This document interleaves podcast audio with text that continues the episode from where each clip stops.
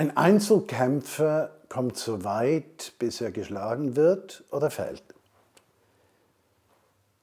Ein Teamkämpfer kommt immer weiter, weil er nicht seiner eigenen Kraft vertrauen muss,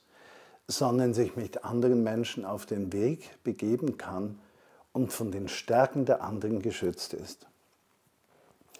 Apostel Paulus sagt, das ist nur ein Satz, der mich so bewegt hat, da schreibt er im Philipperbrief Kapitel 2, Vers 2, dann macht doch meine Freude vollkommen, indem ihr derselben Einstellung, in derselben Einstellung und Liebe von ganzem Herzen zueinander steht. Das Geheimnis, glaube ich heute, kann ich sagen, nach über 40 Jahren Dienst in der Kirche Jesu Christi, das Geheimnis ist wirklich, dass wir aus Teams, aus unterschiedlichen Menschen mit unterschiedlichen Begabungen und Persönlichkeiten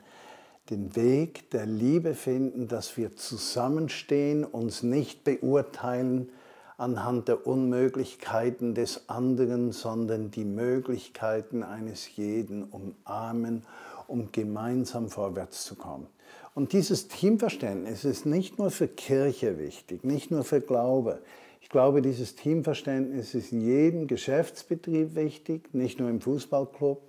an jedem Ort, wo Menschen zusammen ein Ziel erreichen möchten. Und die Gruppen von Menschen, die es verstehen,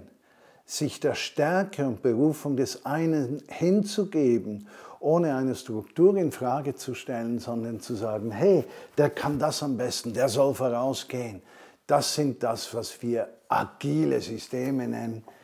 wo es nicht um den einen geht, sondern um das Gemeinsame.